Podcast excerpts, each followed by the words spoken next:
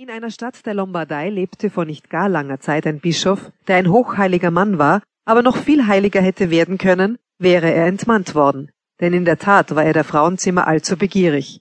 Wollte sie alle nur für sich haben und nicht gestatten, dass die armen Pfaffen sie anblickten oder gar sich an ihnen erlustigten. Eines Tages, als er die Klöster der Stadt besichtigte,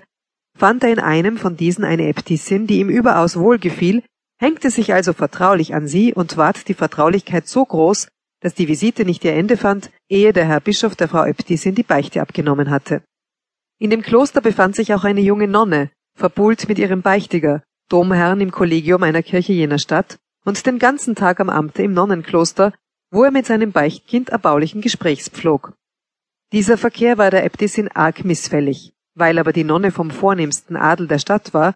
konnte sie das Fräulein nicht so regulieren, wie sie gerne hätte wollen, lag ihr aber gleichwohl täglich mit Predigen, Geschwätz und großem Wortschwall in den Ohren.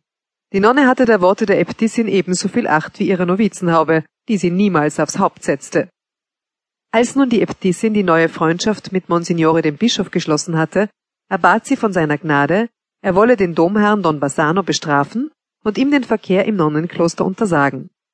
Der Bischof, der wünschte, ihr gefällig zu sein, verbot bei Strafe des Bannes, dass irgendein Priester unter welchen Umständen es auch sei, ohne seine besondere Erlaubnis sich in irgendein